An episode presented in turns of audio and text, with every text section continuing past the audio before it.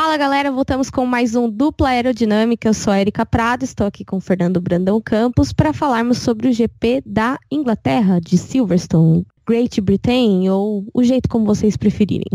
Fala galera, e para quem achava que a Áustria não podia ser superada, bom, Silverstone veio e conseguiu.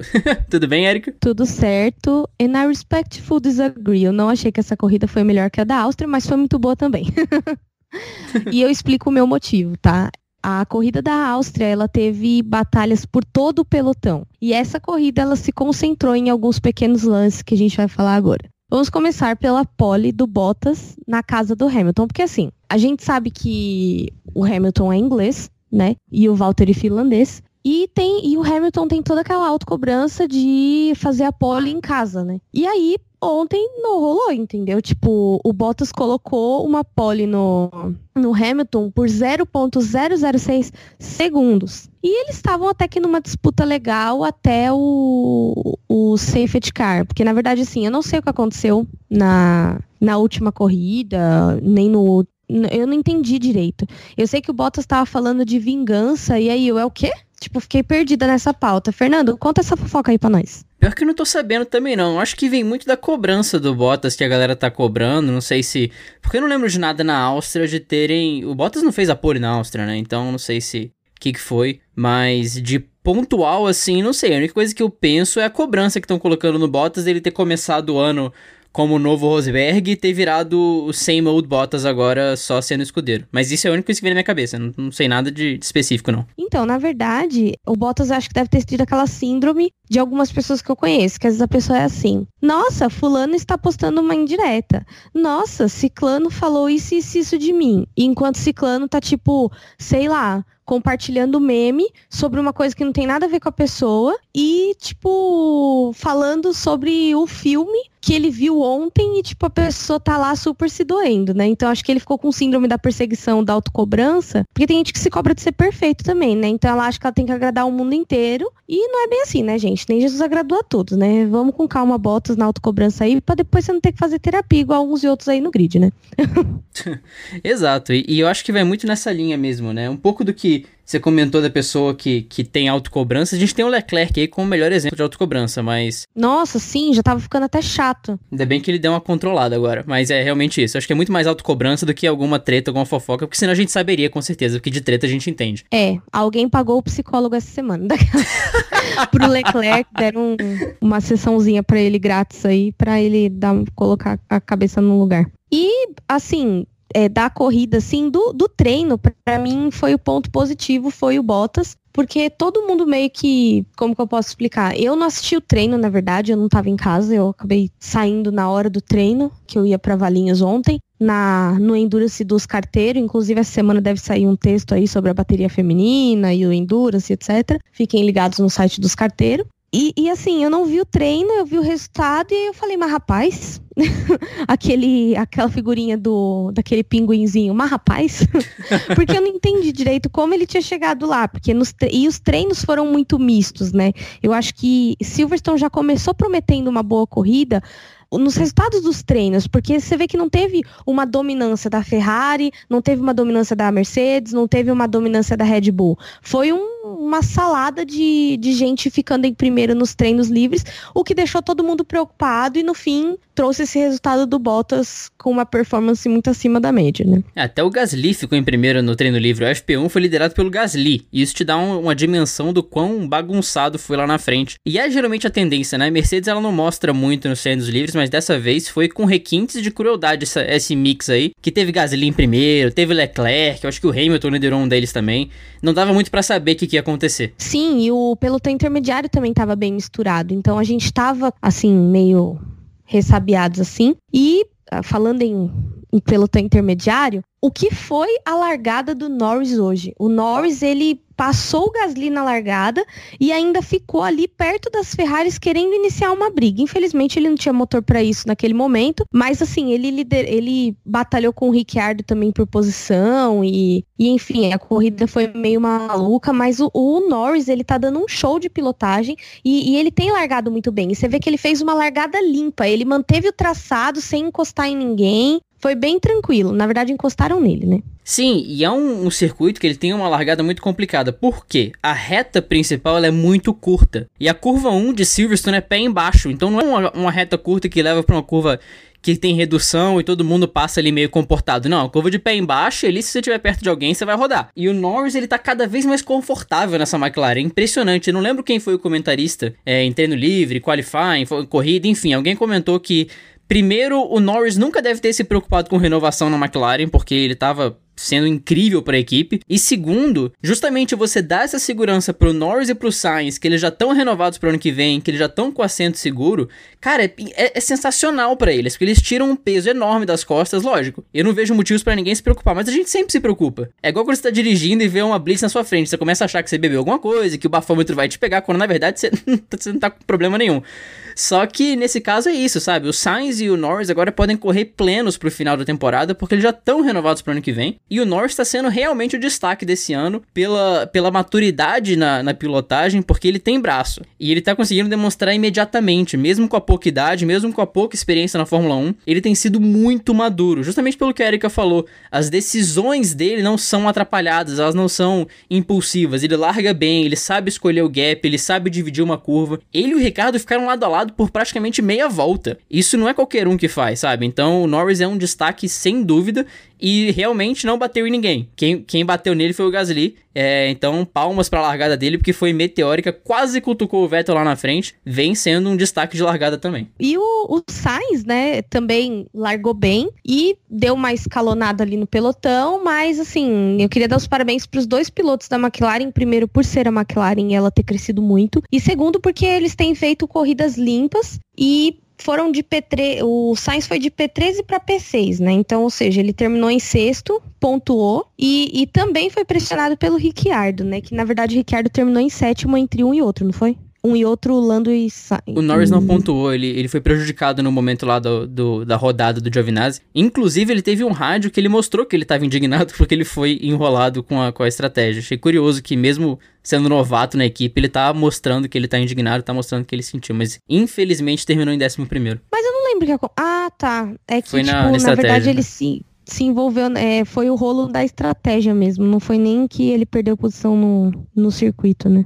Isso. Quem terminou em oitavo foi o Raikkonen, também, corridão dele, que, que tá conseguindo tirar leite de pedra com a Alfa. É, que o, o Sainz terminou em sexto, eu achei que o Norris tinha terminado em sexto, mas que burra, tá escrito que tá em P6, tô louca. É porque hoje de manhã, gente, eu tava tão off-topic que eu tava, tipo, eu acordei hoje com uma enxaqueca horrível. E aí não passava, e aí eu assistindo a corrida, e eu não tava nem mexendo no celular, e então eu tava assistindo a corrida, e eu tava assistindo a corrida num volume super baixo, porque a voz do Galvão parecia que ele tava gritando no meu ouvido. Gente, que horrível. pesadelo.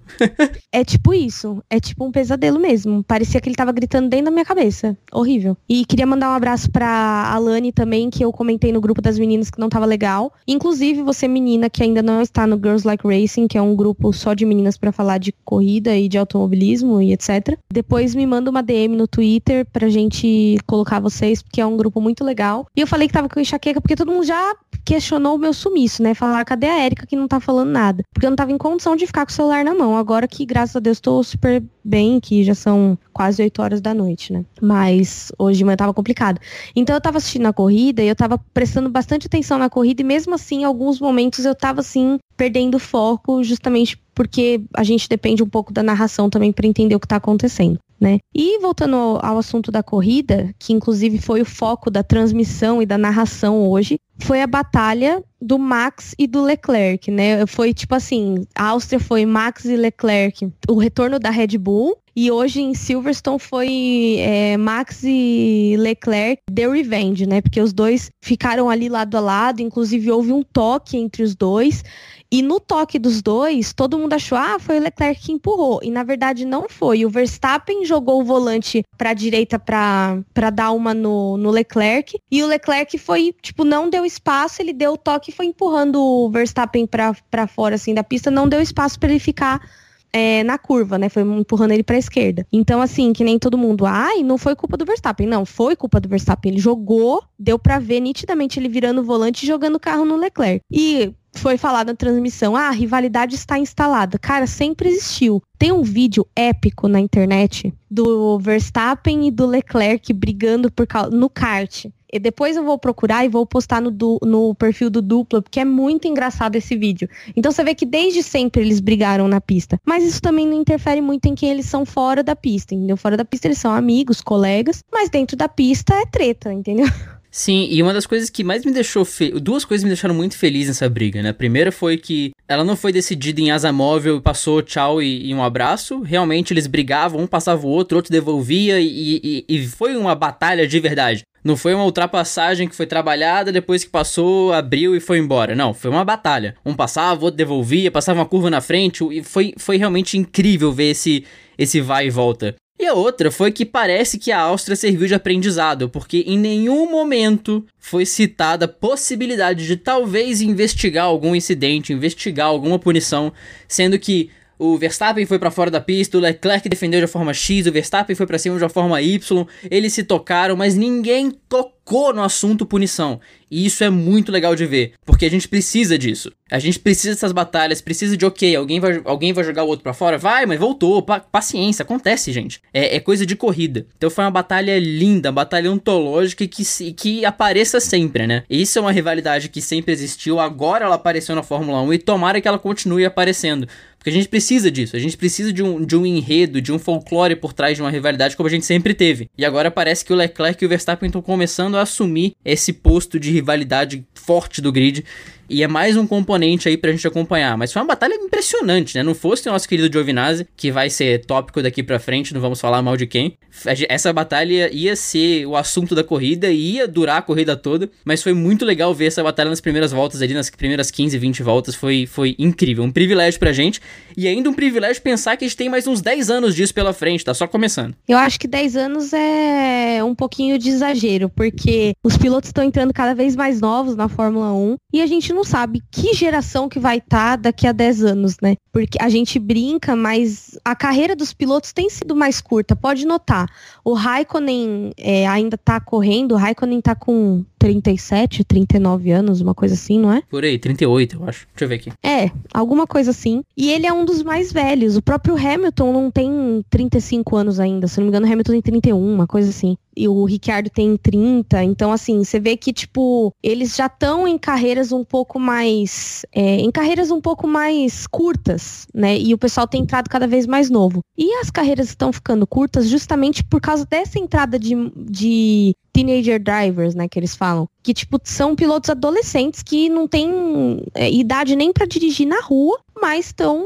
competindo na Fórmula 1, na Fórmula 2, etc, ganhando pontos. Então, essa batalha entre o Max e o Leclerc tem sido maravilhosa, justamente porque primeiro, são duas equipes que não são a Mercedes, já vamos começar por aí, Ferrari e Red Bull. E segundo, por eles serem pilotos muito jovens. O, o Leclerc, até ele entrar na Ferrari de fato, eu não acreditava que ele ia para Ferrari com menos de 20 anos. Na verdade, ele tem 21, né? Eu não sabia. E o, o, o Max, ele tipo, fez 20 anos agora, ano que vem faz 21, então, tipo, meio que é absurdo a idade que eles têm e a diferença deles de, de, de performance, né? Acho que o Verstappen fez 21. Enfim, doesn't matter. Ponto para você porque o Kimi tem 39. Só uma nota, o Hamilton tem 34, mas o Kimi realmente tem 39. Caraca, tá conservado o Hamilton pra 34, hein? que cutis, não?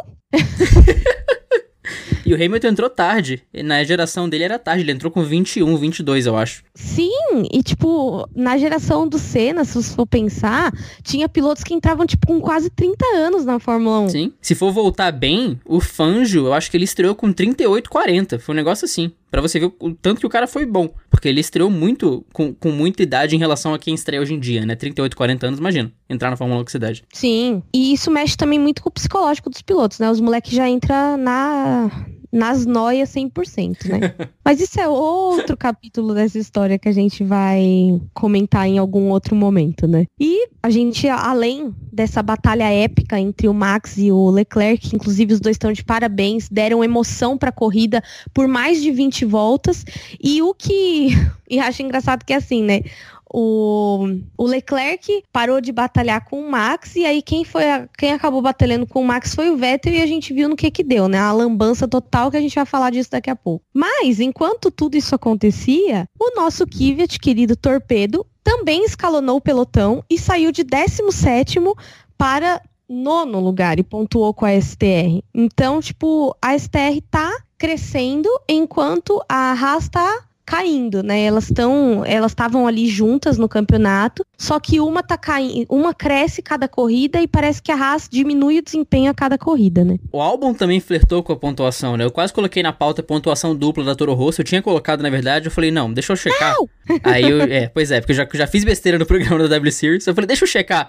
E aí realmente o álbum caiu nas últimas voltas da corrida, mas o Kvyat teve uma corrida sensacional. Ele foi o Sainz, né? O que o Sainz fez na Áustria, o Kvyat fez nessa, aquela corrida de recuperação incrível que não aparece na transmissão porque não tem espaço. Porque estavam filmando a batalha e, e, e, não tinha como cortar pro Kvyat, que certamente também se beneficiou do safety car do Giovinazzi. Ele devia estar no momento certo, na hora certa, quando aquele safety car entrou. Mas isso não é tirar o mérito de um piloto que saiu de 17 e conseguiu terminar em nono com uma Toro Rosso, né? Num, num grid, num meio de pelotão tão disputado assim. E é perigoso pra Haas, porque a Toro Rosso agora já abriu três pontinhos dele. Tá, três pontinhos não é nada. É, no meio de pelotão é. Porque você vê a Haas tendo dificuldade para conseguir 10 voltas na corrida, tendo que tirar 3 pontos aí de uma equipe que consegue, hora ou outra, colocar piloto nos pontos com certa frequência, que o Kvyat e o Albon conseguem ser constantes em uma corrida ou outra, essa briga ali pelo, pelo sétimo lugar, pelo último dos pontuadores, tá, tá ferrenha. Então, méritos aí pro Kvyat, que teve uma ótima corrida de recuperação e mostrou porque voltou pra Fórmula 1, a volta dos que nunca foram, né? Exatamente, a volta dos que nunca foram. Ai, mas, gente, a história do Kvyat dava um livro. Eu imagino todas as coisas que ele deve ter para contar de tudo isso, porque a gente vendo de fora já é uma história dramática. Imagina ele vivendo tudo isso, sabe? Academia da Ferrari, treta com a Red Bull, aí sai da Red Bull, aí volta pra Red Bull, é rebaixado engraçado, sabe? Teve muita coisa na carreira do Kvyat que deve ser muito engraçada, entendeu? Sorte da Kelly Piquet que é, assim, a gente fala engraçado, mas para ele não deve ter tido graça nenhuma viver isso. Mas pra gente escutar, deve ser uma boa história. Assim. Você fala de, de, de psicológico de pilotos, o Kvyat é um ótimo exemplo disso, né? De um cara que encontrou uma forma de se fortalecer psicologicamente, independente do que aconteceu. Certamente ele teve momentos difíceis aí no meio, que ele estava fora da Fórmula 1, mas mostrou que conseguiu superar isso, né? Ele teve um, uma, um fortalecimento psicológico no meio dessa confusão toda. Então, mas o Kvyat é russo, né? Russo não tem psicológico.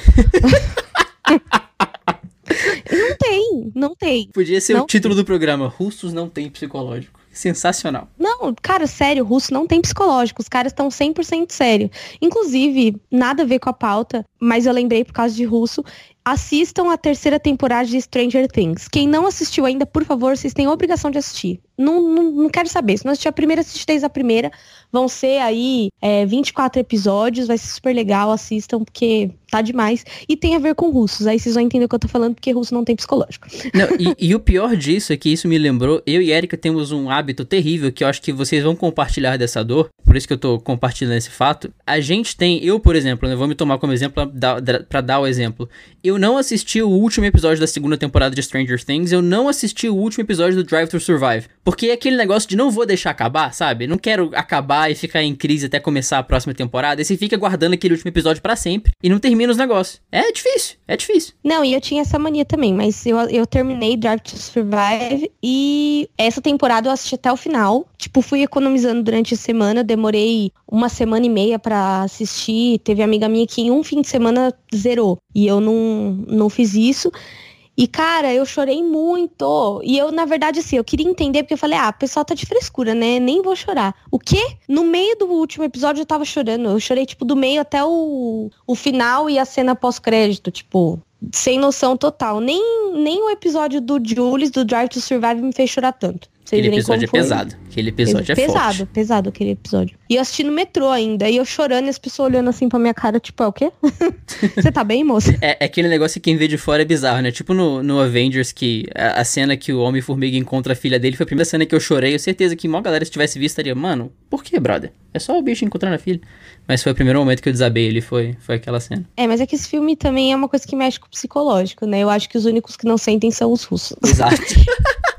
Enfim, vamos parar de zoar a Rússia antes que eles resolvam invadir o Brasil. E assim, passando, pegando um voo da Rússia para França, que deve ser uma conexão de, sei lá, três horas e meia. É, depende do ponto da Rússia que você tá, né? Porque da Rússia para França é um negócio muito amplo. Pode ser de uma hora, pode ser de dez aí. A Rússia é tipo a Pangeia, né? Não dividiu e ficou lá, aquele negócio uhum. gigantesco no meio do nada. Tipo a China. A China também é assim. Quando eu era mais novo, a gente jogava Super Trunfo Países Na, criança que quer matar tempo na aula arranja qualquer coisa. Jogava Super Trunfo País e um dos tópicos era área. Quando chegava a carta da Rússia, só, você só precisava falar Rússia, porque você ia ganhar de todo mundo de uma forma ridícula. Aqueles 17 mil quilômetros. Eu, inclusive, memorizei. Minha memória é bem bizarra com essas coisas, mas é. A Rússia Gente, é o bug no jogo. O Fernando sabe a bandeira de todos os países. Até de um país meio bizarro que tem uma piloto da W Series que é de lá e, tipo, ele sabe a bandeira do país. Grande Liechtenstein, 32 mil habitantes. Tá vendo? Ele sabia essa bandeira. Cara, eu, eu, eu ainda confundo a bandeira da Bélgica e a da Alemanha. Não, e minha mente funciona de, de, de formas bizarras, porque você falou, fazendo essa conexão Rússia-França, eu fiquei pensando, pô, mas se virar a bandeira já dá. Ah, não, peraí, a bandeira muda de lista para lista. Então é. Não, não repara, não, galera. Sou meio doido, meio ignora. É, exatamente. Mas enfim, voltando e voltando pro nosso voo pra França, a Renault foi muito bem hoje, né? E os dois pilotos pontuaram. Então, assim, a gente viu que de um tempo para cá também a, a Renault meio que se consertou e começou a, a acertar. E eu confesso que antes do safety car, eu achei que a Renault tinha cagado a estratégia do Ricciardo. Eu falei, mano, deu ruim. Deu muito ruim, ele caiu muitas posições quando ele trocou de pneu. E aí teve o safety car, aí ele ficou em sétimo, eu falei, ah, ufa, que alívio. é, Renault, eu tava conversando com o Vinícius Ubatuba, inclusive um dos best fans hoje, que vai aparecer nos best fans, ele falou que a Renault é muito engraçada, porque ela começa a corrida bem, de repente ela some pro meio do pelotão, e às vezes ela aparece de volta. E é realmente isso, né? O Hulk, o Hulk se, se enroscou com o Pérez, que inclusive achamos o Pérez, ele voltou, ele apareceu finalmente. Mas... Fazendo merda, mas. Fazendo merda, mas isso aí. o Hulk apareceu lá e depois caiu e conseguiu voltar pro décimo lugar. Enquanto isso, o Ricardo teve lá sua estratégia quase que cagada, mas o Giovinazzi salvou. E era pra ele ter terminado em sexto, melhor do resto. Não fosse o Sainz conseguir defender essa posição tão bem, era pro Ricardo ter conseguido essa posição aí. Então, uma ótima corrida pra Renault que precisa desses pontos na batalha com a McLaren. Mas ainda assim, você ter um sexto contra um sétimo e um décimo, a sua, a, a, a seu ganho não foi tão grande com essa dupla pontuação. Mas, só o fato de você ter colocado os dois carros na, na pontuação já é de se destacar. Então, Renault conseguindo consistência e conseguindo se recuperar de corridas potencialmente jogadas no lixo. Bom dar esse destaque aí para Renault e eu quero ver muito a Renault no Drive, no drive to Survive. Exatamente. E oremos para que esse ano a Ferrari e a Mercedes participem. A Mercedes eu acho que ainda não, mas a Ferrari já demonstrou interesse, já ouvi matéria sobre isso, de que eles vão querer participar. E agora chegou o quadro mais querido do Aerodinâmica, o Vamos Falar Mal de Quem, que inclusive hoje eu tava longe do Twitter por causa da enxaqueca e tal. E aí o Fernando me falou, Érica, olha o Twitter depois para ver quantas pessoas comentaram sobre o Vamos Falar Mal de Quem. Cara, vocês são maldosos, cara. Vocês gostam de ver o circo pegar fogo. Vocês são muito maldosos. Foi incrível. O Maicon Tavares comentou, o Jonatas comentou, teve mais gente que, assim, alguém faz besteira, alguém faz caca, eu só fico esperando. Aí vem o tweet, o, o tweet. Vamos falar mal de quem? Então, sim, obrigado, galera, porque vocês são maldosos, são. Mas a gente gosta. Não, e assim, queria até fazer um, uma propaganda aqui. O Maicon Tavares, é, ele tem um, um, podcast, não só sobre corrida, mas sobre carros também. É, o Maicon Tavares, é, ele é do, do site Amigos Gearheads, né? Cara, vocês não têm noção de quanto conteúdo tem. Porque, assim, inclusive essa semana eu fiz uma pesquisa para o meu TCC que não existe, que é assim, é possível gostar de carro sem gostar de corrida? Ou para gostar de corrida você tem que gostar de carro? Ou para gostar de carro você obrigatoriamente gosta de corrida? E aí um dos meus amigos respondeu assim, nossa, eu li umas quatro vezes para entender o que você perguntou. Porque eu tava comentando com o Michael exatamente sobre isso, que tipo, nem todo mundo que gosta de carro gosta de corrida. Mas todo mundo que gosta de corrida gosta de carro. É bem engraçado essa, essa, essa conexão, assim. Ainda que, ainda que em níveis diferentes, né? Sim, ainda que em níveis diferentes, claro. E eles têm vídeos sobre carro francês, é, história de, de manutenção. Eles têm N tipos de vídeo, tem um site que eles escrevem sobre várias coisas, tem o interclubes de carros para quem tem Subaru, para quem tem Celta, para quem tem Peugeot, para quem tem, é, sei lá, enfim, olhem lá depois. E eles, eles também fazem podcast sobre Fórmula 1, então consultem os nossos amigos aí, porque eles estão sempre com a gente. Inclusive, por isso que o Maicon Tavares ainda fala do Vamos Falar Mal de Quem? Porque ele fala, meu, eu faço faxina escutando podcast de vocês. Ele me contando isso no WhatsApp essa semana e eu assim, ó. Uhum. In, uhum. Inclusive, Maicon, Maicon, olha pro canto ali que você acabou de limpar que você esqueceu um negócio, viu? Só pra avisar que certeza que tá um pouquinho sujo ali, mas só dá uma limpadinha ali. Ai, gente. Mas voltando. E, e, cara, hoje o Vamos Falar Mal de Quem já começa com um tópico hashtag polêmico, né? Que são duas pautas, na verdade. Eu vou, vou dividir esse, esse tópico em duas pautas. A primeira é, Vettel, assim não vai dar para te defender. Quando a Ferrari não caga, o que já é um milagre, né? Quando a Ferrari não caga na estratégia, você me vai e entra na traseira do amiguinho. Como é que faz pra gente defender? E na verdade, não foi nem que ele se sentiu pressionado, porque ele estava atrás e ele ia ultrapassar. Eu não sei o que, que ele fez. Não entendi. Só vi o carro do Verstappen voando em cima da caixa de brita e o dele, sei lá onde foi parar, que ele voltou para a pista rápido. E o Verstappen ainda levantou metade da brita para dar a volta para poder voltar, né? E inclusive o Vettel foi punido em 5 segundos, né? Em 10, em 10. É, 10 segundos, verdade. Ele foi punido em 10 segundos. Mas, cara, essa punição e nada foi a mesma coisa, porque ele foi para último. Tipo, ele ficou em último, porque ele teve que trocar o bico, né? Teve que trocar pneu, então, sabe? Tipo, a corrida dele acabou, ele acabou com a corrida dele, sabe? Então, assim, eu acho que o Vettel tinha condição de entregar um bom resultado hoje, mas viajou na maionese ali, não prestou atenção. Inclusive ontem no kart eu bati igual o Vettel, não deu para não deu para frear, eu entrei na traseira de uma das meninas com força, porque eu perdi o controle do. Tava vindo em alta velocidade, ela tava mais devagar do que eu, e aí tentei frear, não rolou, eu entrei na, na traseira dela e tudo mais. E, cara, ali, o que aconteceu? O Verstappen passou pela zebra e ficou mais devagar que ele. Então, meio que ele. Eu acredito que ele até tenha tentado frear, mas que não rolou, entendeu? Mas, meu, que cagada, cara. Que cagada. E a minha leitura ali foi assim, né? O Vettel tava em quinto na corrida, super discreto, tava na frente só do Gasly e até eu. Mas, brincadeira, Gasly. Todo o veneno ficou aqui. Mas o, o, Vettel tava lá super discreto na quinta posição, não tava conseguindo progredir em nada. Tava tendo a batalha do Leclerc com o Verstappen ali, super incrível, e o Vettel ficando para trás. Rolou o safety car e na hora até mandei mensagem pra Erika, tipo, cara, o Hamilton e o Vettel deram uma sorte maluca agora. E realmente, o Hamilton pulou pra liderança ali e o Vettel pulou para terceiro. E eu pensando, cara, finalmente, hein, Vettel? Esse inferno astral aí tá indo embora, hein? Deu sorte, conseguiu. Aí ele vem e me entra na traseira do, do Verstappen de graça, né? O Verstappen sim passou na zebra, ficou mais lento, mas o Vettel perdeu um pouco ali da, do, da freada, da noção de, de ambiente, do momento que ele tava e acabou fazendo um acidente muito parecido com aquele, com aquele da Red Bull em Baku. A cena de fora ficou muito parecida. Lógico, não tinha ninguém zanzando na pista igual aquele dia de Baku, mas o, o, a filmagem de fora ficou muito igual. Acho que foi até o estagiário da Fórmula 1 que comp compartilhou isso. Mas realmente, momento trash do Vettel que teria essa corrida para se recuperar, conseguiu um pódio ali, conseguiu alguma coisa, mas jogou fora e acabou prejudicando o Verstappen também. A brincadeira, o Verstappen acho que terminou em quarto, passou o Gasly no finalzinho. E realmente, essa punição eu concordo com você, viu? Talvez fosse melhor guardar e dar umas três posições na, na Alemanha, talvez. Teria mais efeito que esses 10 segundos. Exatamente. Na verdade, o Vettel não podia ser punido. A vida puniu o Vettel, né? Pela cagada que ele fez.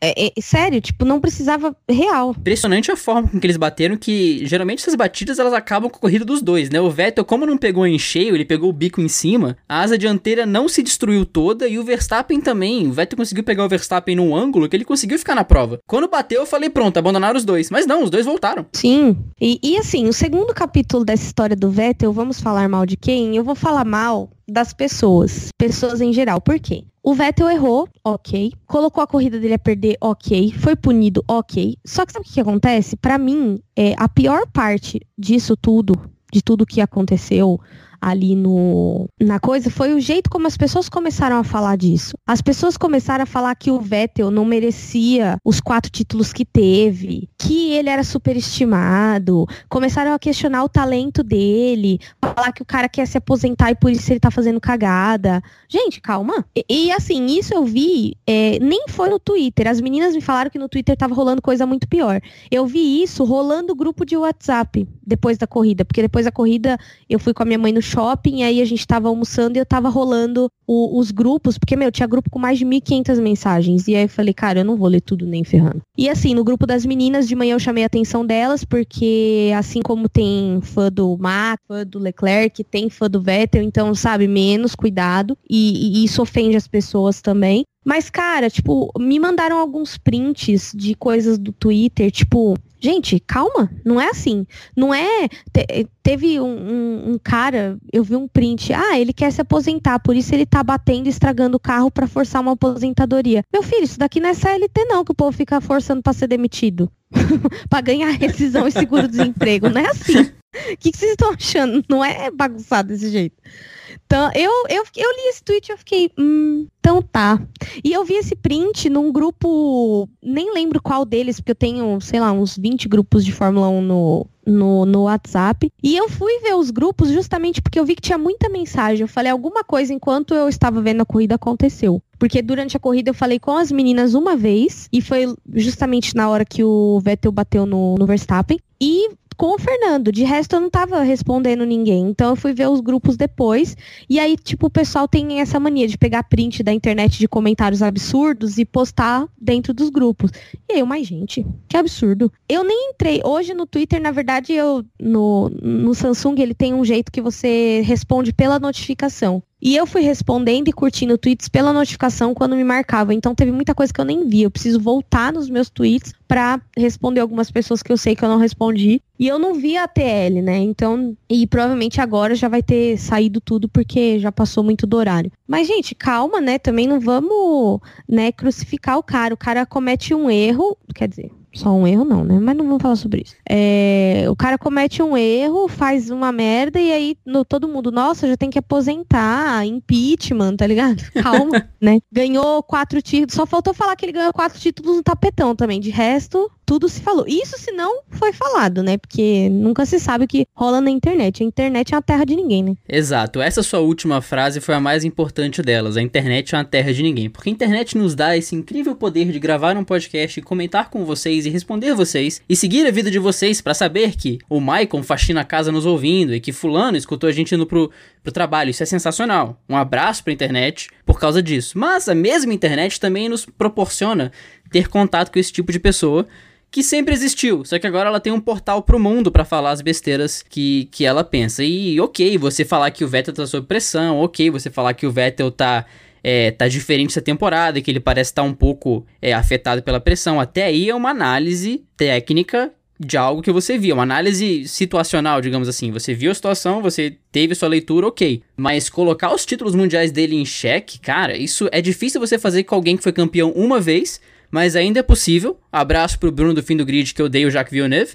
Ainda é possível.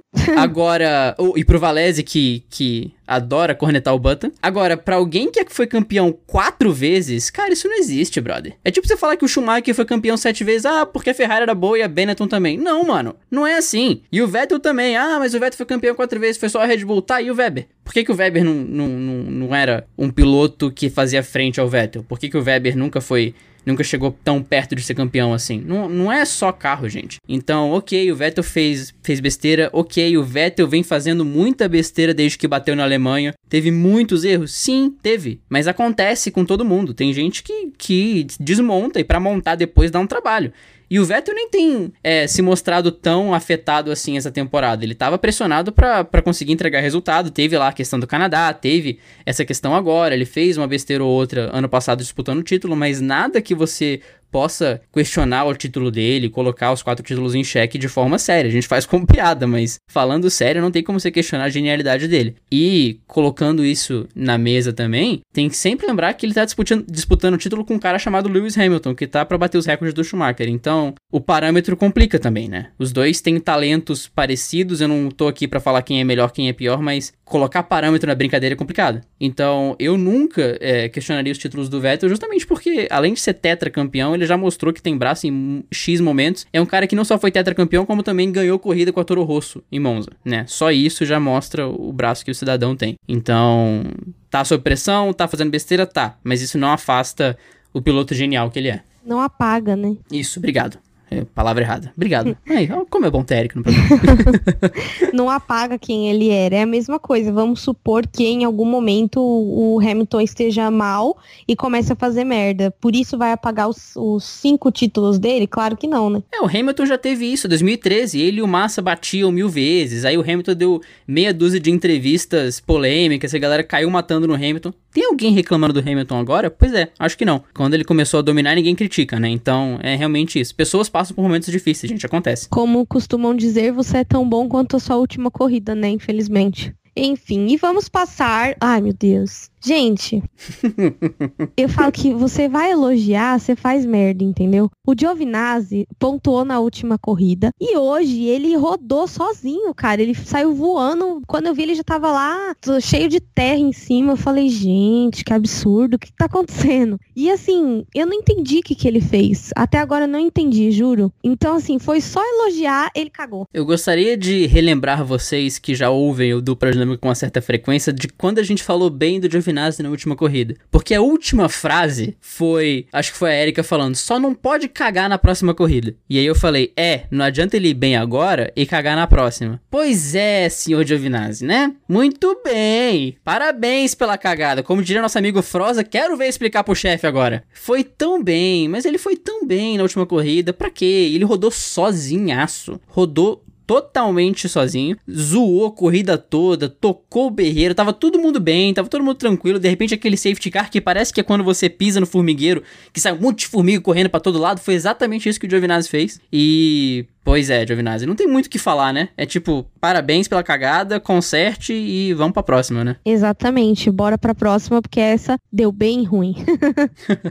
deu bem ruim mesmo. Mas enfim. Falando em deu ruim, né? A Ferrari, assim, não errou, mas errou, né? Que eles simplesmente esqueceram de chamar o Leclerc para trocar o pneu. Vocês perceberam isso? Entrou todo mundo. Entrou o Vettel, entrou o Verstappen, entrou o Gasly, entrou Hamilton. E tá lá o Leclerc, né? Dando volta, pensando, galera, esqueceram de alguma coisa? Vocês não estão deixando nada aqui. E aí o Leclerc teve que entrar na volta seguinte, voltou atrás de todo mundo e teve que remar tudo de novo. Contou com a sorte, com essa bagunça aí do Vettel com, com o Max para conseguir um pódio. Quarto pódio consecutivo do Leclerc, inclusive, vale a nota, é, é esse efeito digno de nota aí. Mas realmente a Ferrari esqueceu completamente do Leclerc e é aquela coisa, né? O conjunto da obra, porque sei lá, se numa corrida tá o Stroll e o Pérez lá, e aí chamam o Stroll e esquecem o Pérez. Mano, tá, a, a Racing Point fez uma besteira na, no, na estratégia, acontece. Mas a Ferrari tá tão batida na questão da estratégia que qualquer coisa que a Ferrari faz fora do normal, a galera já aponta o dedo e já, já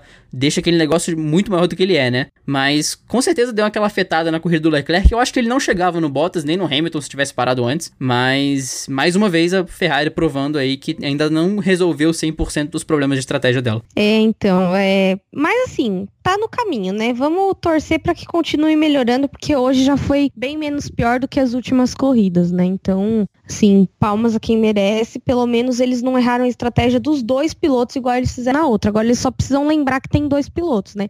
Porque a impressão que eu tive hoje é que assim, eles focaram no Vettel e esqueceram totalmente de que o Leclerc estava lá, entendeu? E no fim, quem salvou a pontuação da Ferrari hoje foi o Leclerc. Total, total. E não fosse essa bagunça, o Leclerc teria uma, uma vida muito mais fácil. Só que é o que você falou mesmo, lembrar que tem dois pilotos e lembrar que você tem que acertar com os dois, né? Porque é, é difícil você focar em alguém e você ir levando o outro, né? E essa é, a sensação que a gente tem mesmo, né? Eles colocam a estratégia, colocam o plano A com o Vettel e o Leclerc o que vier veio, né? Eles meio que improvisam, essa é a noção. Lógico que não improvisam, lógico que tem um estudo gigantesco por trás, mas essa é a noção que passa pra gente, né? Sim. Então, pelo menos estão no caminho, pelo menos acertaram o do Vettel aí, como você disse. É, e você falou que o Leclerc contou com a sorte, nem vamos falar novamente da sorte do Hamilton, né? Nossa, aquela sua frase, ela fica cada vez mais clássica, eu amo Sim, aquela frase. Sim, inclusive a Beatriz, é, a, a, Beatriz Rosenburg, minha amiga, que inclusive ouve o dupla aerodinâmica, porque eu quase mato ela para ela fazer isso.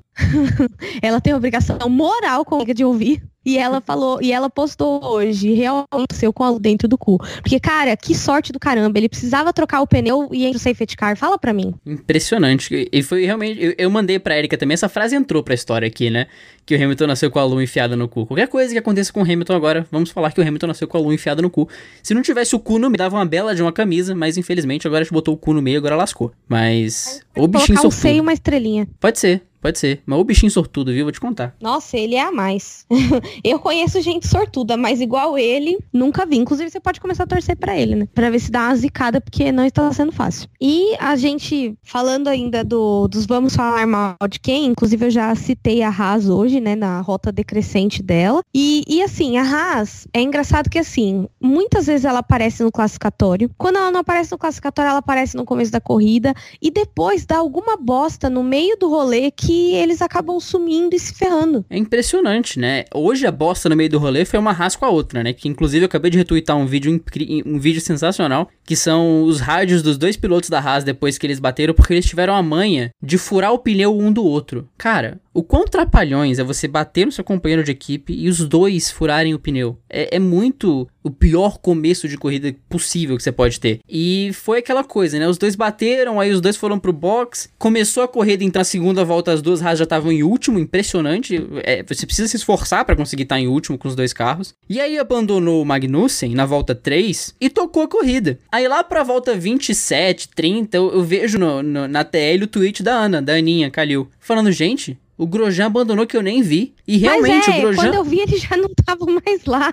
Foi muito estranho. Muito estranho. Pediu pra ir no banheiro e foi embora. Cara, isso daí sabe o que pareceu? Lembra no dia do 7x1 da Alemanha, em 2014? Inclusive, ontem fez cinco anos que a Alemanha ganhou a Copa aqui no Brasil, né? No dia do 7x1 foi assim: eu tava no bar com os meus amigos. E aí eu, eu saí pra ir no banheiro do bar, tava 3 a 1 Eu voltei, tava 5. Eu falei, ué, quanto tempo eu fiquei no banheiro? e aí eu olhei no relógio, não tinha passado 15 minutos de jogo. Falei, vou embora. Não, você não vai embora, agora a gente vai ficar até o final. Cara, foi tipo isso, a, o abandono do Grosjean hoje. Eu não vi o que aconteceu. E assim, todo mundo falou que foi culpa do Grosjean, mas pelo vídeo não foi. Pelo vídeo foi culpa do, do Magnussen o que aconteceu. Sim, é, eu ainda voto para incidente de corrida, mas se tivesse que culpar alguém seria o Magnussen mesmo. E, gente, Haas, fecha a Haas, começa de novo. Porque tá complicado. Os dois querem morrer abraçados na Fórmula 1. Os dois querem sair juntos, já pegar o cheque especial, já pegar o, o seguro-desemprego juntos, já passar ele no RH e, e, e, tomar uma cerveja depois, porque tá complicado. E a Haas como um todo, né? A gente tem depois toda a confusão com a Rich Energy que a gente vai entrar. Temos um novo quadro hoje. Um quadro sugerido, inclusive, pelo Girls Like Racing. Então vai chegar aí daqui a pouquinho, só tem mais um tópico. Mas fecha a Haas, começa de novo, porque tá feio. Tá complicado esse ano. Sim, tá, tá, tá assim, a performance dele está muito bizarra e, tipo, é, você vê que eles estavam ali competindo posição, nem entendi. E o Verstappen vem pela zebra, cara. Ele veio, tipo, do nada. Ele tá, em, ele tá fora da pista quase e querendo, tipo, que o Grosjean desse espaço para ele. E o Grosjean não ia dar espaço para ele, né? Então, assim, eu, eu acho que a Haas, primeiro, os pilotos precisam passar por um. Não sei se é um curso de um coach, não sei o que, que eles têm que passar, mas alguém precisa conversar com eles. E, tipo, isso daí me lembra muito Pérez e Ocon, quando eles bateram. A diferença é que Pérez e o Ocon estavam brigando por pontos. Foi diferente deles que eles estavam, tipo, perdidos lá no rolê. E, sabe, meio que. Aí depois, que acontece? Por causa do toque com o um companheiro de equipe, o Grosjean já ficou emocionalmente desestabilizado e rodou sozinho. Pois é. E, e, inclusive, obrigado. Obrigado por ter citado isso, porque eu ia esquecer de citar, talvez você fosse trazer esse assunto agora.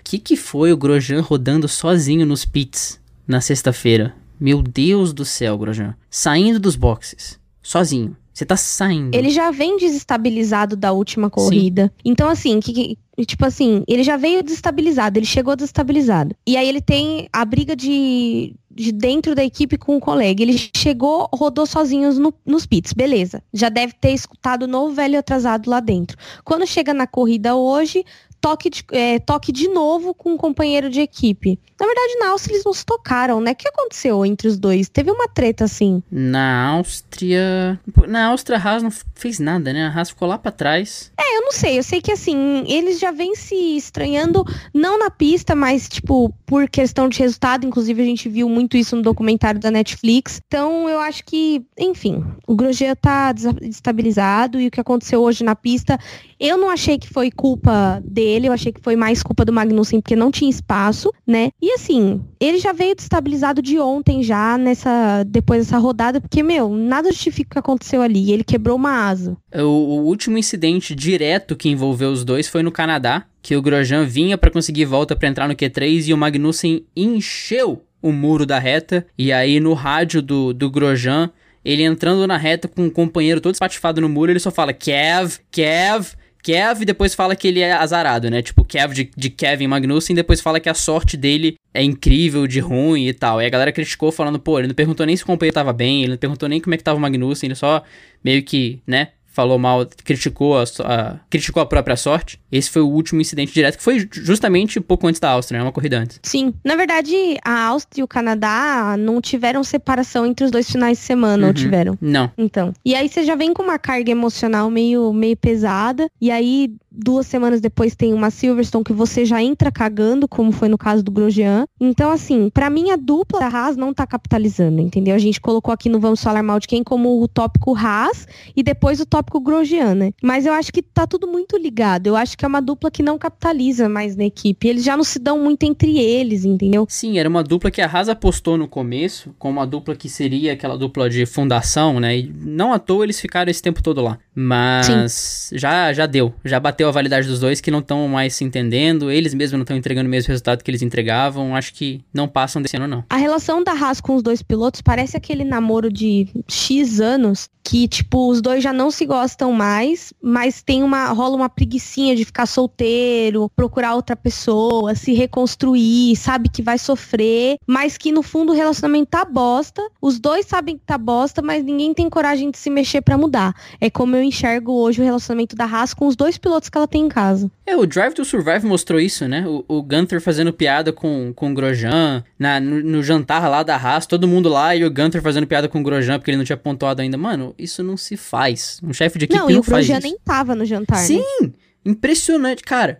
Tá, é um jantar, ele tá fazendo piada. Cara, tem piada que você não faz, especialmente com algumas pessoas. Você sabe que a pessoa não vai levar muito, muito bem. Todo mundo ali conhece o Grosjean. Cara, foi muito de mau gosto e vai entra nessa teoria aí, né? Já, já deu, já passou. É, vamos aí terminar, gente, arrumar outras pessoas. Talvez ficar solteiro um tempo pra pensar. Conselhos amorosos no dupla aerodinâmica. E, assim, falando em conselhos amorosos, né, eu até citei Pérez e Ocon da Racing Point, né, que na época era Force India ainda. Cara, o Pérez voltou e voltou fazendo merda, porque ele voltou já se enrolando com o Huckenberg na primeira temporada, é, na primeira temporada, ó, falando sério. Na primeira volta, cara, tipo, ele já voltou cagando. Era melhor ter continuado sumido. É, melhor ter continuado sumido, né? Ele levou o Huckenberg junto. Quando apareceu o Pérez, eu fiquei aliviado. Poxa, o cara não foi sequestrado, o cara não tá é, sendo é, refém de alguém, ele tá realmente participando aqui da corrida, mas, cara, Pérez, já deu. E ele teve a manha de terminar em último. Sendo que, ah, ele tocou o bico na largada, teve que parar nos boxes. Sim, na primeira volta. Ele terminou atrás das Williams, ele terminou atrás do Vettel com a punição de 10 segundos. Como, Pérez? Como você conseguiu terminar atrás das duas Williams e do Vettel punido com 10 segundos? Isso é inconcebível. Exatamente. É, tem coisas que nem Deus sabe como cheguei aqui, né? Foi o Pérez em último. Tipo, meu querido. onde você tava esse tempo todo? Foi tipo assim. Porque, cara, o enrosco foi na primeira volta. Ele teve mais 51 voltas para arrumar essa cagada. Tá complicado. O Pérez é outro aí que se não tomar cuidado, vai tomar uma ação. O, Laf, o Lafitte tá chegando aí já, viu? É Latifi. Já rolaram uns papinhos. Latifi, falei Lafitte, né? Que beleza, Latifi. Obrigado. Tô bom, Ai. tô bom. Como é que é o nome dele? Latifi, Nicola Latifi. Latifi. Obrigado. Latifi. Latifi? Latifi. Agora não é. Brincadeira, eu vou errar toda hora. Mas o Latifi canadense aí, já falaram que o pai do, do Straw é pai do Latifi, é, é amigo do pai do Latifi, que não sei o que, dois canadenses. Ó, tu toma cuidado, Pérez, que não você vai parar na raça ano que vem, viu? Tu toma cuidado, rapaz. Eu sou rica! Latifi é rico. Ele vai comprar sua vaga. Mas enfim. E ele já é piloto BWT, né? Ele é reserva da Williams agora, se eu não me engano. Ele tá na Dams e reserva da Williams. Não, não é a Dams que é patrocinada pela BWT. Não. Ô, Alane, corre é aqui. É o da Calderon. esse negócio aqui. É, da BWT a Calderon e aquele Hubert que entrou agora, que veio da F3. Não faço ideia de quem seja, mas tudo bem. É que, na verdade, assim, toda vez que eu não sei falar de alguma coisa, no grupo das meninas sempre tem alguma mina que acompanha e sabe. Então, por exemplo, quando eu vou falar de Fórmula E, inclusive, nada a ver com o tópico, mas parabéns pro Jean-Eric Verne, que era piloto Red Bull e se tornou campeão da Fórmula E hoje no, na segunda corrida de Nova York. Tá bem pra caramba, né? Vamos combinar que sair do, do ciclo da Red Bull fez um bem danado pra ele. É, né, gente? A Red Bull é Red Bull Cherno Team Racing, né? É impressionante como eles são tóxicos, assim. É... Você vê no, no, documentário. Eu fiquei muito frustrada na época do documentário da Netflix, porque eu falei, meu Deus, a equipe que eu amo me traiu, cara. Tipo, eles são muito, tipo, muito assim. Na verdade, não é que eles são tóxicos, não é essa palavra. Eles têm um modelo de administração diferente de tudo que eu já vi. Assim, tipo, claro, tem a Ferrari também que tem um modelo primeiro, segundo piloto, a própria Mercedes, mas eles têm um, um modelo de, de pressão nos pilotos, desde o do Junior Program deles até o crescimento, que é estranho, né? Tipo, para mim é, é um pouco incômodo. A gente tava falando da questão do Kvyat, mas não foi só ele. Teve a questão do Hartley, teve, enfim, teve N questões que fizeram a gente não entender direito como funciona né? E é por isso que eu acho que é meio. O Félix da Costa também. Sim, então, tipo, a gente não entende como funciona. E imagino que para eles, lá dentro, eles também não entendam como funciona. Imagina como ficou a cabeça da galera quando colocaram o Brandon Hartley de volta. Ele já tava, tipo, na WC, já tava fazendo outra coisa da vida, e de repente trouxeram ele de volta. Tipo, não entendi. E você vê a galera que saiu do ciclo da Red Bull. Se você pensa nos nomes que saíram, você tem Boemi, você tem Janek Verne, você tem o Sainz, você tem uma galera que é muito forte e que hoje em dia seria muito melhor ter uma Red Bull do que o, o Gasly. Só que uma galera que disse, cara, cansei, velho, não vou, eu não vou crescer aqui. O Sainz foi um exemplo claro de ele Sim. falou, mano, eu não vou crescer aqui. Eu Inclusive, o Sainz, quando ele saiu da Red Bull pra Renault, ele já falou isso, que ele não ia ter a vaga da, da Red Bull e que por isso ele viu que ele não ia passar nunca pra Red Bull e ele falou: ah, cara, eu simplesmente vou pra Renault e foi um bom negócio para ele, né? Porque ele estar na Renault que foi o que levou ele pra McLaren. Talvez ele não teria tido essa chance se ele tivesse na Toro Rosso, por exemplo. Ou não, né? Ou aquela, aquela saída relâmpago do Ricardo talvez colocasse ele lá, mas isso é algo que é imprevisível, né? Talvez. E mesmo se ele tivesse na Red Bull agora, talvez ele estaria tendo mais é, uma situação pior e mais tóxica do que na McLaren, que parece que está tudo indo muito bem. Sim, é, eu acho que ele tá bem sem pressão na McLaren, isso tem, tem sido bom para ele. Uhum. É, e falando isso daí, a gente tá falando de aerotretas passadas. Agora a gente vai começar o um novo quadro dessa semana, que foi solicitado pela Camila Bairros e pela Júlia Vites, que é, é Vietes, na verdade,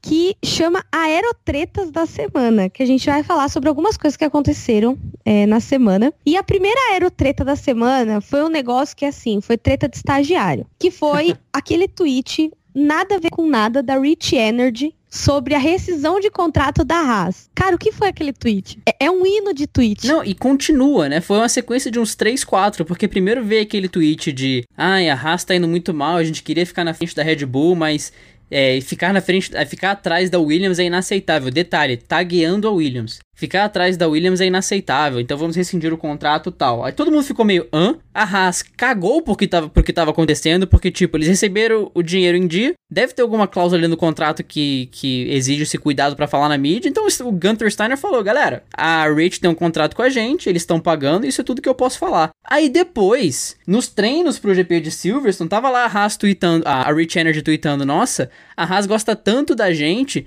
que eles ainda estão com a nossa marca no carro, olha só. Aí depois que eles tiveram uma largada terrível, tinha uma, uma, foto do, do CEO da Rich Energy num bondinho falando, boa largada, galera. Mano, esse estagiário que trocou a senha do, do Twitter da Rich Energy tá tocando terror, brother. Não, e eles postaram um negócio aqui há sete horas atrás. É... Caraca, eles ganharam 35 milhões de libras. Não foram em, não foi um acordo em euro, foi em libras, como garantia pessoal. E eles postaram aqui um comunicado que tem uma, um, um, negócio aqui, depois eu vou ler. Mas assim, eles podiam reincindir, é o que ele quer dizer com esse, com esse tweet, né? E, cara, é muito estranho. Para mim, foi o que eu falei pro Fernando. Primeiro, a Rich Energy é uma empresa gigantesca, aspas, que não tem verified account no Twitter. Que empresa grande hoje, milionária, que tem dinheiro para patrocinar uma Fórmula 1, não tem um verified account, account no Twitter? Por que que aconteceu? O, o boato de que o tweet era um boato que não era verdade foi justamente porque não tem um verified account. Então qualquer um podia fazer uma conta fake da empresa, colocar lá seguidores fantasmas, porque a gente sabe que tem isso aos montes. Inclusive empresas brasileiras, sites brasileiros usam esse tipo de estratégia de comprar seguidores. Inclusive, novela das nove, né? Érica Noveleira, a aerotreta da novela da semana. Na novela das nove mostrou um negócio desse, cara.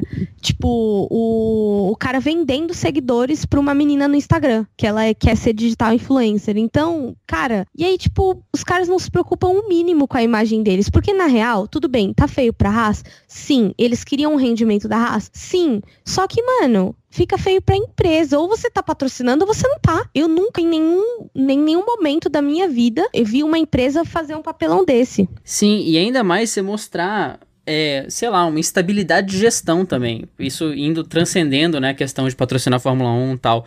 Cara, os tweets da Rich Energy, em geral, são nesse tom. Eles são muito agressivos, eles não têm nada de, de, de relações públicas envolvidas ali. Eles são. Eles parecem um hater do Twitter, só que disfarçado de uma marca, sabe? É bizarro. Se você seguir a conta deles, é bizarro. E além disso, fora da Fórmula 1, eles tiveram uma puta briga judicial com uma, uma equipe de, de ciclismo ou com uma loja, uma marca de ciclismo, alguma coisa envolvendo ciclismo, por conta da logo deles. Que eles alegavam por A mais B que a logo não era copiada, que a logo não era uma, um plágio, e na real eles perderam o caso na justiça dessa logo. Então, além de toda essa questão, todo esse entreveiro da Haas, que por um lado eles falam que rescindiram o contrato, por outro falam que não rescindiram, aí vem um e fala que vem, fica nesse vai e vem, por outro ainda tem essa questão judicial é, rodando aí, roda, que rodava aí, que eles perderam por conta da logo deles. E isso vai mostrando todo o caos de gestão que eles são. É que eles são uma, um, uma empresa que ela é muito assim, é, das sombras. Ela é muito, parece que é muito é, cheia de, de malandragem, de, de, cheia de maracutaia, sabe? Eu não entendo como a Haas não viu o buraco que ela tava se, se metendo. E isso me faz crer que eles viram o buraco se metendo e mesmo assim foram. O que me surpreende, porque a Haas no começo era um exemplo de gestão. Mas agora com esse com essa questão da Rich, eles afundaram total. Não, e assim, pelo, por esse tweet aqui que eu tô lendo, até o Fernando é melhor que eu em tradução, vou até enviar para ele aqui, mas pelo que eu tô lendo do texto, é, que está escrito ali. Porque assim, eu não vi a resposta da Haas. Pelo que eu entendi aqui, a Haas negou que tivesse terminado o acordo e aí eles meio que mostraram esse negócio para provar que eles terminaram o acordo. E aí, tipo, ficou um negócio meio, oi? Tá muito em aberto, assim, porque aí você vê esse negócio no Twitter, é igual a primeira vez que eles tweetaram alguma coisa. A Erika me mandou o tweet, ela falou, você viu isso? E aí, quando eu vi, ela falou, Fernando, eu tô achando que é fake. E eu acreditei muito que não era por ser uma por ser um tweet da conta real. E tinha muita gente grande da, da mídia também retweetando e falando e tal. Então dava essa noção que era verdadeiro. Mas aí depois veio todo o caso do, do CEO lá falando que foi um complô, que não sei o que, que pananã. E aí você começa a não saber no que, que você vai acreditar. Porque, ok, postaram esse negócio da rescisão. Tá, mas até que ponto isso é verdade? Então você fica sem saber no que confiar. É uma situação muito delicada que a Rich, met... que a Rich e a Haas se meteram agora. Sim, e até agora eu não sei se eu acredito ou não nesse perfil, porque assim, de novo, não é um verified account, primeira coisa. A segunda coisa é que, mano, é, sabe, é um e-mail confuso. Eu mandei pro Fernando aqui. E, tipo assim, eu, eu não entendi o que, que a Haas quis com. Eu não entendi o que aconteceu aqui dá uma lida no tweet aí que eu te mandei na DM. E enquanto isso, depois eu vou puxar a segunda aerotreta da semana, que foi muito engraçado, principalmente para quem assiste novela, vai entender a referência. Eu vou tentar fazer aqui uma tradução simultânea, então o que a Haas falou foi. O que o tweet da, da Rich Energy foi. Só para é, descredibilizar as mentiras da Haas, o contrato foi de fato encerrado e a equipe aceitou essa rescisão, ao contrário da, do que eles falam publicamente, né? Tinha uma cláusula que dava 35 milhões de libras de garantia caso essa, essa, essa rescisão acontecesse. Agora entra nessa questão que a gente estava falando. Até que ponto esse tweet da Rich Energy, sem um verified account, sem uma credibilidade de quem está por trás desses tweets, é de fato válido? E a Haas não ter falado nada sobre isso me assusta, sabe? Porque se você tem uma pessoa que está estampada no seu carro, que é seu title sponsor, falando besteira, você em geral vai na mídia falar alguma coisa, sabe? Imagina a Sauber no tempo do Felipe Nasser. Se o Banco do Brasil fala uma cagada sobre a, sobre a Sauber, a Sauber vai atrás para responder. A Haas não. A Haas está cagando, pelo que a gente vê, pro que a Haas tá falando, pro que a Rich tá falando. Mas a Haas não falou que era mentira deles? O Gunther falou, estamos recebendo e a Rich continuou como nossa patrocinadora principal é isso que eu posso falar sobre o assunto. O que me preocupa é ter alguma cláusula nesse contrato que eles não possam falar sobre nada. E vindo da Rich, não me assustaria se tivesse uma cláusula dessa, sabe? Uhum. É, sei lá. É estranho. A gente acha estranho que ninguém nunca viu esse energético na vida. Uhum. A Juliane Cesaroli falou que agora em Silverstone foi a primeira vez que ela chegou perto de uma lata dessa. Sim, e a gente tá num grupo, inclusive um grupo que derivou do Super License Podcast, um podcast australiano, A gente tem um grupo no Twitter que, que tem uma galera do Canadá, da Austrália, da Inglaterra. Ninguém nunca viu o energético. Não é só aqui, é no mundo. Cara, é bizarro. É, é, é, essa aerotreta é a maior aerotreta que eu já vi. E a segunda aerotreta da semana foi uma notícia que eu achei muito engraçada. Eis que levaram o motorhome da, da Ferrari pra, pra Silverstone. E assim, eu acredito que. Eu não sei como, eles abriram um motorhome e aí tinha alguns imigrantes ali. E aí, tipo, gente, o que vocês estão fazendo aí? E aí até zoei no dia do, do grupo da, das meninas do Girls Like Racing, que eu falei assim, cara, isso aí é eu tentando virar engenheira, né? Ia entrar e ia ficar lá dentro, sentada no computador. Quando abri seu motorhome, surpresa! não, brincadeira, eu não faria isso. Será que não? Mas, cara, muito engraçado, velho. Muito engraçado. Eu lendo a notícia, é inacreditável. E diz que não foi a primeira vez. Ou seja, se você quer entrar ilegalmente na Inglaterra, entre no caminhão da Ferrari. Cara, imagina você, engenheiro responsável, o grande Fabrizio Liuzzi, engenheiro responsável pelo motorhome da Ferrari, acabei de inventar esse nome. É, você chega lá, fazendo teu trampo, acabou de chegar na Inglaterra cansadão, só precisa levar o motorhome pra Silverstone, acabou de descer do navio, tal, uma treta, enfim. Aí você chega no motorhome e começa a ouvir uns barulhos dentro do motorhome. Cara, imagina o susto, que é você ouvir uns barulhos sendo de que um negócio que só estão só tão suas peças. Se bobear o carro, era, era o motorhome de um dos carros. Cara, imagina o susto que você leva até você achar que tudo ficou lá, que não sei o que. Deve ser muito punk, ainda mais por não ser a primeira vez. Não, cara, é umas coisas que acontecem no, no, no mundo que é muito louca, né? A internet é muito louca, mas o mundo também não tá fácil. é, e agora a gente vai fechando por aqui. É, o Fernando, traz class a classificação dos pilotos, por favor, enquanto eu trago os construtores para os nossos amigos ouvintes. Não, detalhe, eu falei de uma novela e esqueci de falar. Tinha uma novela que chamava América. Que é, meu, muito velha essa novela, deve ser, sei lá, mais de 15 anos. E nessa novela América, a Débora Seco tava tentando entrar nos Estados Unidos. E, cara, ela se enfiava em cada rolê estranho tipo de se enfiar em porta-mala, capô de carro, coisas absurdas nesse nível para passar na fronteira do México. É mais ou menos que eu imaginei essa galera se enfiando no motor home da Ferrari, né? Faz, faz de tudo, né? Sim. Pior é terem pegado. Mas, voltando aqui para a classificação de pilotos, Hamilton lidera com 223 pontos, é seguido por Valtteri Bottas com 184. Em terceiro, depois de um abismo e o pré-sal, vem Max Verstappen com 136 seguido por Sebastian Vettel com 123. Então temos aí o Verstappen abrindo uma certa vantagem para o Vettel agora. Em quinto, temos Leclerc com 120, apenas 3 pontos atrás do, do Vettel, então olha só, a briga na Ferrari está esquentando. E aí, Pierre Gasly com 55. Carlos Sainz vem em sétimo com 38, seguido por Kimi Raikkonen com 25. Lando Norris e Daniel Ricciardo têm 22 pontos. Em décimo primeiro vem Nico Huckenberg com 17. Décimo segundo, Kevin Magnussen com 14. Sérgio Pérez tem 13, Kvyat tem 12, Alexander Albon tem 7 em 15º, em 16º vem Lance Stroll com 6, em 17º Romain Grosjean com 2 pontinhos, em 18º nosso querido trapalhão Antônio Giovinazzo com 1 um ponto, e zeradas estão as duas Williams de George Russell e Robert Kubica. E no campeonato de construtores nós temos Mercedes com 407 pontos, Ferrari com 243 pontos, Red Bull com 191 pontos, McLaren com 60 pontos, caraca. É, Renault com 39 pontos, Alfa Romeo com 26 pontos, em sétimo Racing Point com 19 pontos, em oitavo Toro Rosso com 19 pontos, em nono Haas com 16 pontos e em décimo a Williams com 0 pontos. Será que a Williams vai pontuar esse ano? Eu acho que não, mas eu quero crer que vai. Mas é só uma esperança, não tem né, baseado em nada não. É, tá osso, né? E agora vamos falar também dos nossos best fans dessa semana. Tá um pouquinho menos populoso, até porque na semana passada no W Series a gente não aguentava mais falar do pessoal, porque é, existe quando a gente separa uma corrida da W Series entre duas da Fórmula 1, é, o da W Series fica inchado e por motivos óbvios de poucas pessoas que acompanham a W Series, o da, o da Fórmula 1 seguinte fica mais, mais vazio, embora a gente teve bastante retorno do último, do último podcast da W Series, o que significa que vocês estão ouvindo e tentando acompanhar o campeonato, que eu fico muito feliz de ouvir. É, no Instagram, nós tivemos a Valentina, que inclusive é meu oráculo de Instagram e, e mapa e o Vinícius Ubatuba, amigo do Fernando. Sim, o Batuba inclusive deixou um comentário muito bom no episódio 13. Eu esqueci de trazer o comentário como um todo é, pro programa.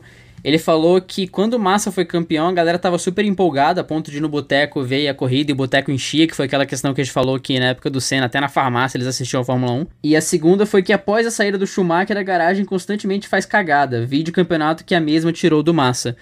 Acho que também na questão do, do Vettel também, nas estratégias, agora do Leclerc, ficou muito instável, né? Saudades daquele tempo que a Ferrari era um primor de estratégia. Mas no Twitter nós tivemos o Maicon Tavares, que inclusive falou que nós ajudamos ele na faxina. Maicon, já falei que o canto tá sujo lá. Dá uma olhadinha naquele canto lá que faltou. Tivemos Tirou também pó. o... Tirou pó, é, exato. Limpou em cima da porta, ó.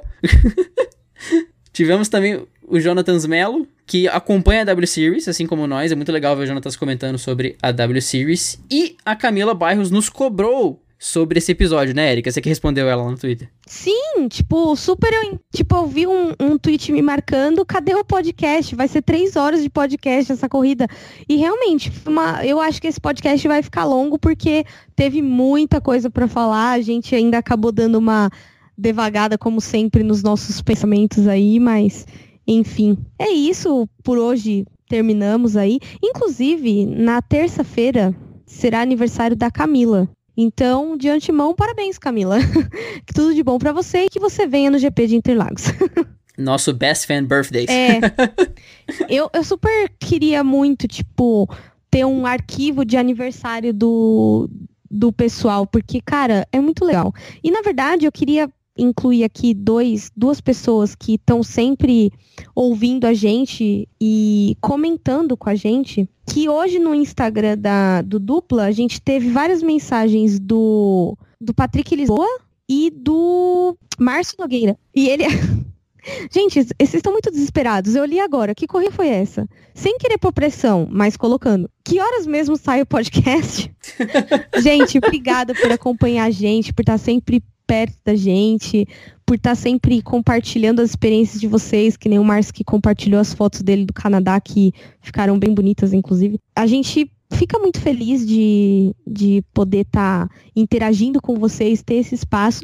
E saibam que o Dupla Aerodinâmica, a casa de vocês. Tanto é que a gente fez um quadro a pedido das meninas. Então, o que vocês quiserem pedir, só não pode pedir música. De resto, vocês podem pedir o que vocês quiserem. E só não pode pedir música porque dá problema de copyright. Estamos trabalhando nisso. mas é realmente isso, galera. Casa de vocês, casa essa que a gente cuida, mas que vocês estão. Já, estão no nível de intimidade que vocês podem entrar, abrir a geladeira, só não pega as coisas que estão com o nosso nome na prateleira de baixo, mas fora isso, pode pegar o resto, tá tudo tranquilo. E sugiram coisas, comentem, façam suas, suas indagações e críticas, porque a gente tá construindo isso aqui com vocês e é muito legal. É muito legal realmente ver esse contato. E cada tweet que eu vejo de vocês falando, que hora sai o programa? É isso aqui, vocês vão comentar isso, não, vai, não falar mal de quem? Cada um desses é um momento de felicidade pra gente. Então, brigadão, galera, mesmo. E é isso aí. Para encontrar, caso vocês ainda não não me encontrem nas redes sociais, arroba de Aerodinâmica no Twitter e no Instagram. E no Facebook também você consegue encontrar dessa forma, pelo arroba. E Eri underline Coke no, no Twitter e Eri Coke tudo junto no Instagram. Para me encontrar é no arroba fbrandãocampos no Twitter e no Instagram. A gente responde é, junto lá no, no Twitter, no Facebook no Instagram do Dupla Aerodinâmica. No Twitter, se tiver um menininho com computador, sou eu. Se tiver uma menininha com uma ferramenta na mão, é a Erika respondendo. É, não deixem, você aí, amigo meu, ouvinte, que está ouvindo no Apple Podcast, não deixe de dar suas 5 estrelas, porque elas são sensacionais. A gente passou duas semanas inteiras no Novos e Recomendados da Apple, isso é um presente, isso ajuda muito. Então, se tiver por aí, deixa sua recomendação, manda uma mensagenzinha lá que ele pede e obrigado. Outra novidade, essa é uma novidade de fato. Em todas as nossas bios de podcast agora, daqui em diante, inclusive alguns podcasts para trás em diante, mas enfim, tem um link do Anchor que é para você mandar mensagens de áudio. E não se preocupe, você não precisa ter login no Anchor, você não precisa ter conta, você basta entrar nesse link, gravar uma mensagem de áudio que a gente vai ter essa mensagem aqui para colocar no programa. Então, se você quer participar, além de comentários no Facebook no Instagram, além de uma marcação no Twitter e tal, quiser comentar por voz, manda pra gente uma pergunta, um comentário, alguma coisa que você pode aparecer no programa, sim. É só ver as bios, tá? Em todas as plataformas, todos os agregadores, eu acho que tá lá. Vai ter um linkzinho do Anchor para você entrar e deixar sua mensagem. Então, essa é a sua chance de participar também. A gente falou que é a casa de vocês e mais do que nunca ela é sim. Muito obrigado, galera. Semana que vem tem rodada dupla na W Series. Na outra semana tem GP da Alemanha. As férias da Fórmula 1 estão chegando, tão, mas vai ter conteúdo aqui, não se preocupe. Um abração para todo mundo e até lá.